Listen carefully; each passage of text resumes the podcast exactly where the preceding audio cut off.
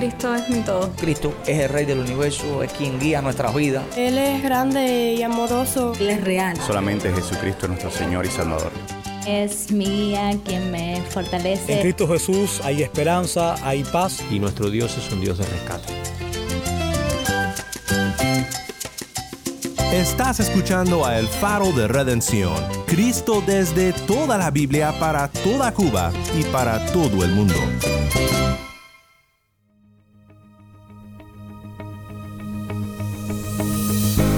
Hola, soy el pastor Daniel Warren. Gracias por acompañarme aquí en El Faro. En esta semana, como solemos hacer aquí en El Faro, compartimos predicaciones desde Cuba.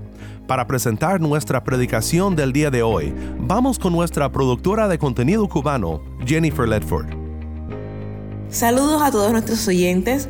Hoy vamos a escuchar el último sermón que el pastor Onel Rodríguez predicó en su iglesia, la Iglesia Bautista Renacer, en Guanabacoa, en Cuba, antes de retirarse del ministerio.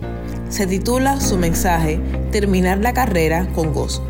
El apóstol Pablo, a pesar de todas las cosas que había experimentado en su vida, decía que nada de esto se podía comparar con terminar su carrera y el ministerio que el Señor le había dado con gozo. Quédate con nosotros porque sé que te será de bendición escuchar este mensaje.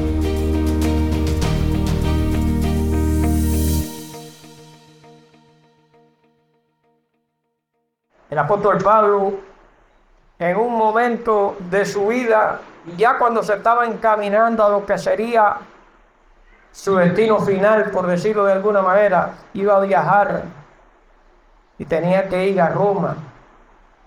Reunió a todos los ancianos, a los obispos, a los líderes de las iglesias que estaban por toda aquella zona y tuvo un discurso, un discurso. Es el único discurso que recoge la Biblia hecho exclusivamente a creyentes.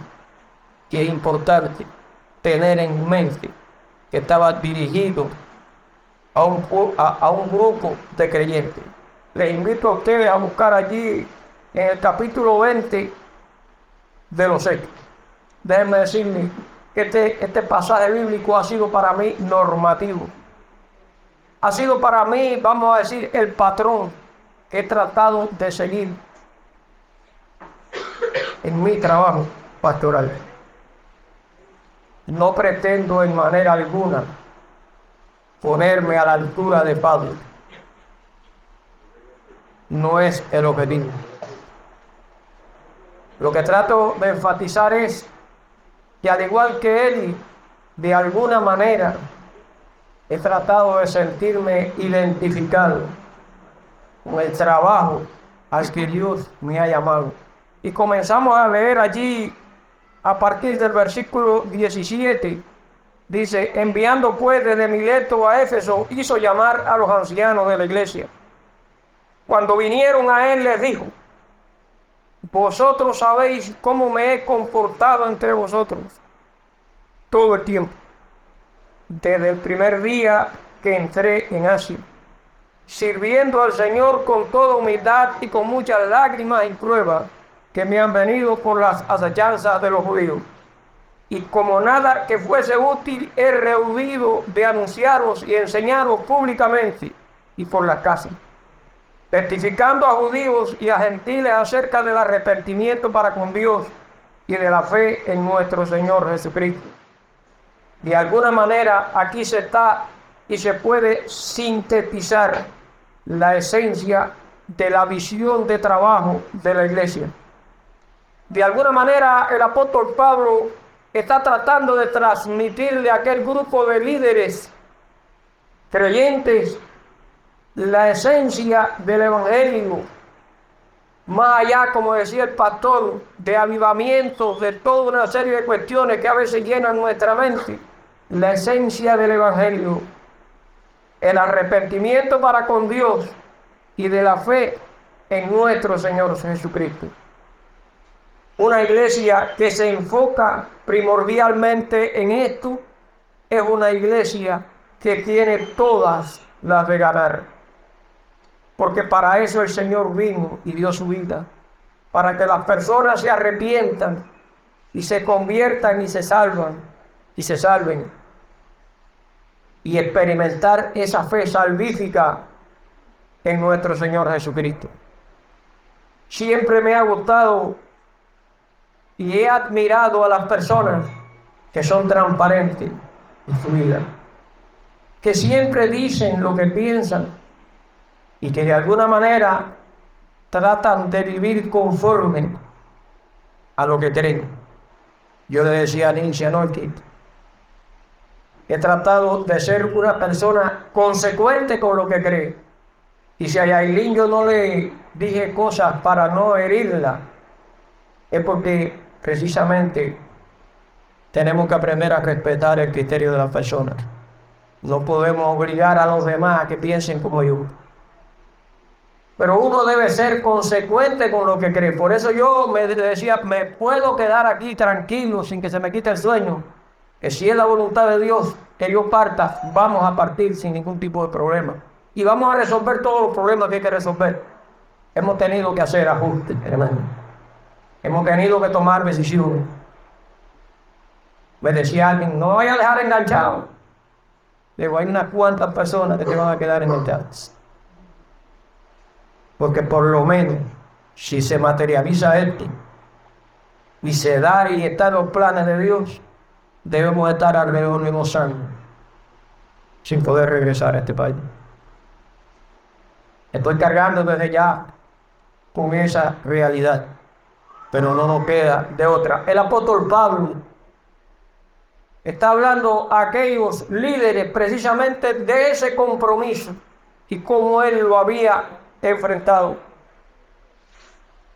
con lágrimas y pruebas.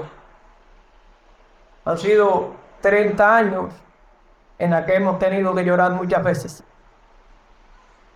Pero también hemos tenido eh, el consuelo de sentir la mano de Dios, de sentir el Espíritu Santo obrando, guiando. Que nos equivocamos es propio de los seres humanos.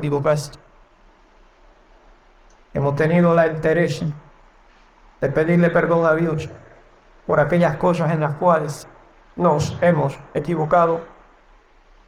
Continuamos leyendo allí el, el, versículo 24, que de alguna manera es algo que lo he incorporado a mi vida y que he tratado de que los hermanos lo incorporen a la suya. Pero de ninguna cosa, versículo 24, pero de ninguna cosa de ninguna cosa hago caso, ni estimo preciosa mi vida para mí mismo, con tal que acabe mi carrera con vos y el ministerio que recibí del Señor Jesús para dar testimonio del Evangelio de la gracia de Dios. Que termine, que acabe mi carrera con vos. Decíamos el domingo pasado en la escuela dominical cuán importante es disfrutar la vida cristiana, deleitarnos en la vida cristiana. Y siempre hemos hecho énfasis en que la vida cristiana no se puede convertir en una carga, en algo que me pese, en algo que yo tenga que lamentar. La vida cristiana es para gozarla, para disfrutarla. El ministerio pastoral es para disfrutarlo. El liderazgo en la iglesia es para disfrutarlo. El maestro, el que trabaja con los niños, todo es para disfrutarlo. El apóstol Pablo, a pesar de todas las cosas que había experimentado en su vida, decía que nada de esto se podía comparar con terminar su carrera y el ministerio que el Señor le había dado con gozo. Dice el versículo 26, por tanto yo protesto en el día de hoy que estoy limpio de la sangre de todos, porque no he rehuido anunciaros todo el consejo de Dios.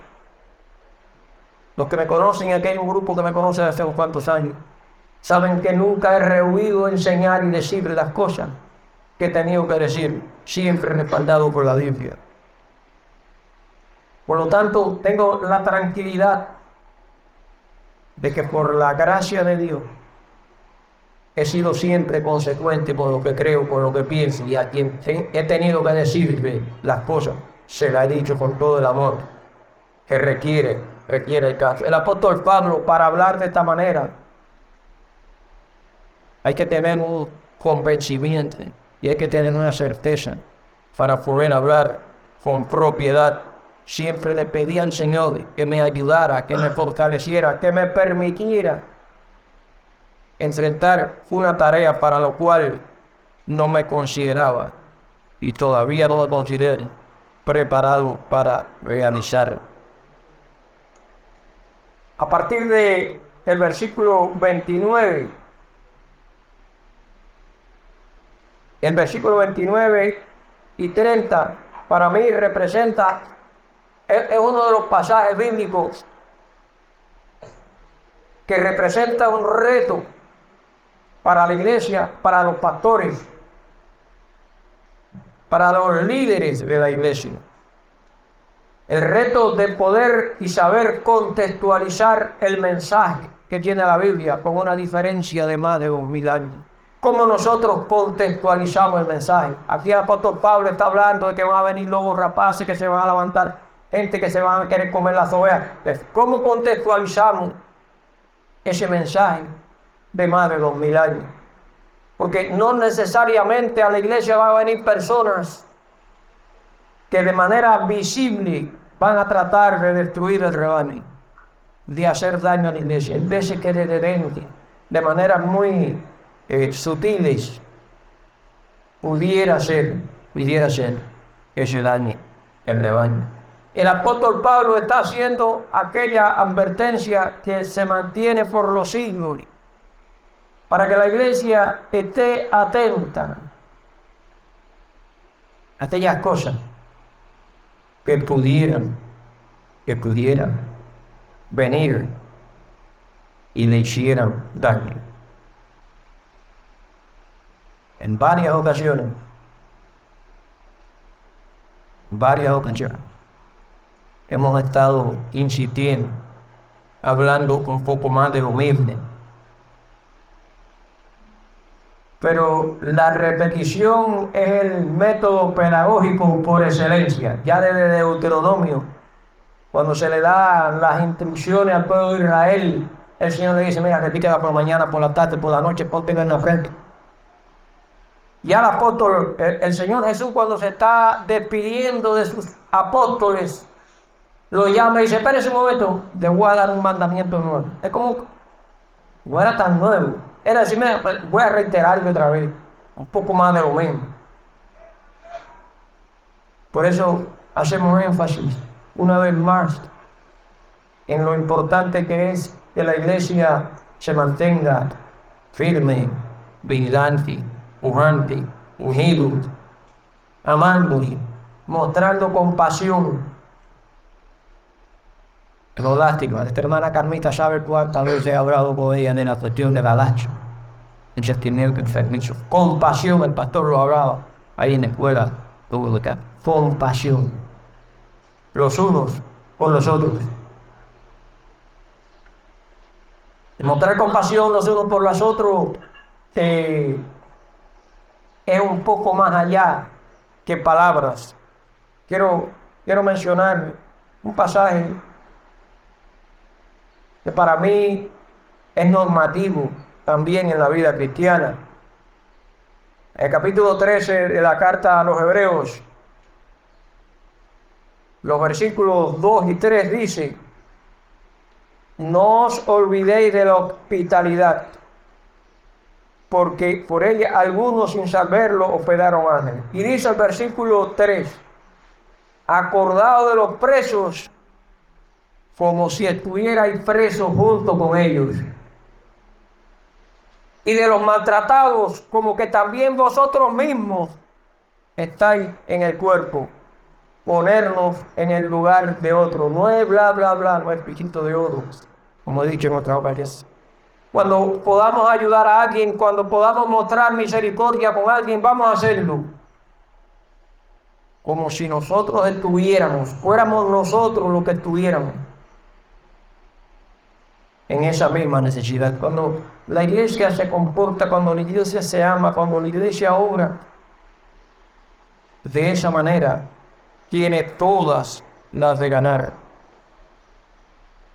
El apóstol Pablo, y este pasaje me tiene y me, me ha tocado siempre y he tenido que, ha sido normativa, normativo en mi vida. Dice, ni plata, ni oro, ni vestido de nada, ni he codiciado. Antes vosotros sabéis que para lo que me ha sido necesario a mí y a los que están conmigo, estas manos me han servido.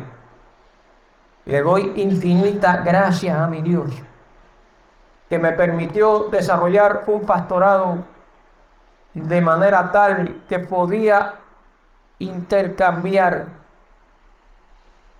y estar haciendo este trabajo que no tiene que ver ni entra en contradicción alguna con un pastor que no lo haya hecho de manera cruda. Pero en mi caso en particular, le doy gracias a Dios por eso. Si Dios lo permite, y si está dentro de su voluntad, estaremos partiendo. Quiero pedirle encarecidamente a esta iglesia que esté orando por nosotros. Parto de este lugar como cuando empecé hace 30 años a lidiar con esta iglesia, lleno de sueños. Todavía soñamos, todavía seguimos soñando con la iglesia, todavía seguimos soñando con hacer cosas por la iglesia.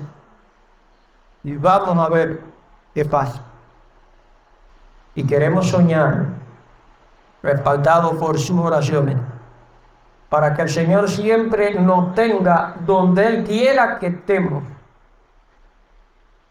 y haciendo lo que Él quiera que nosotros hagamos y sobre todas las cosas ser un canal de bendición para la familia, ser un canal de bendición para la iglesia aquí y allá, donde sea. Vale la pena soñar y vale la pena que la iglesia se enfoque, que la iglesia trabaje, trabaje y que la iglesia viva. Una vez más, para terminar, quiero darle gracias a Dios y darle gracias a esta iglesia por el tiempo que puede trabajar en tu texto.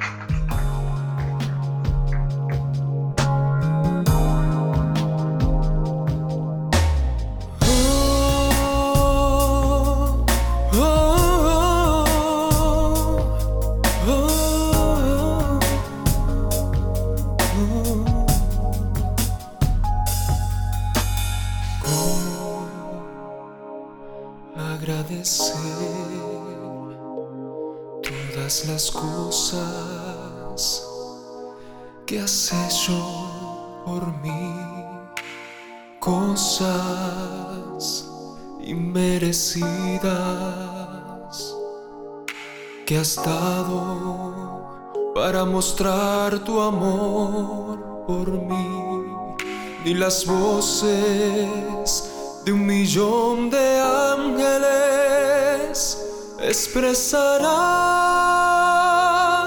mi gratitud,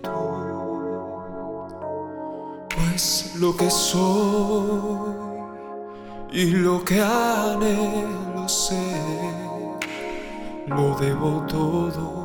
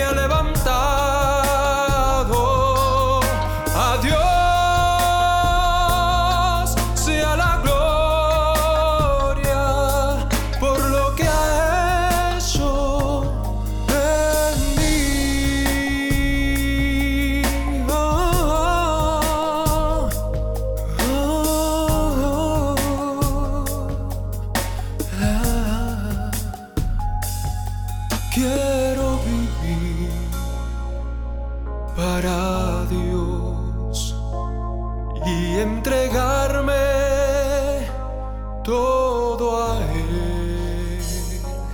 Y si la gloria se me diera, la llevaré a la.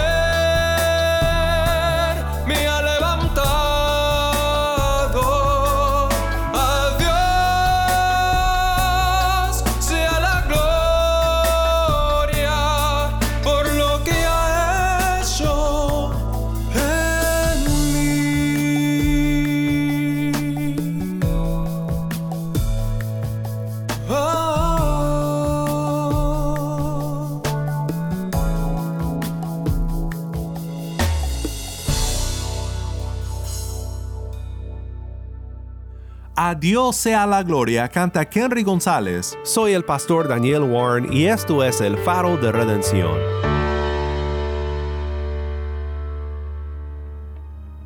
Si estás escuchando por el podcast, te quiero agradecer por tu ayuda en hacer que crezca la audiencia del faro. Sabemos que muchos han de estar compartiendo con otros sobre cómo seguirnos en el podcast en Apple Podcast, Google Podcast, Spotify o por otros medios, porque notamos la diferencia que ha hecho. Si no lo has hecho, te pido que compartas esta semana con un amigo sobre cómo puede escuchar el faro de redención en el podcast o en la página web. También estamos en WhatsApp. Nuestro número es 1786-373-4880. Nuevamente nuestro número de WhatsApp 1786-373-4880. Envíanos un mensaje de voz, nos encantaría saber de ti. Gracias una vez más por tu fiel sintonía. Para más información sobre este ministerio y sobre cómo puedes ser parte de nuestra misión de alcanzar a Cuba con el mensaje de Cristo en toda la Biblia, visita nuestra página web elfaroderedencion.org. elfaroderedencion.org.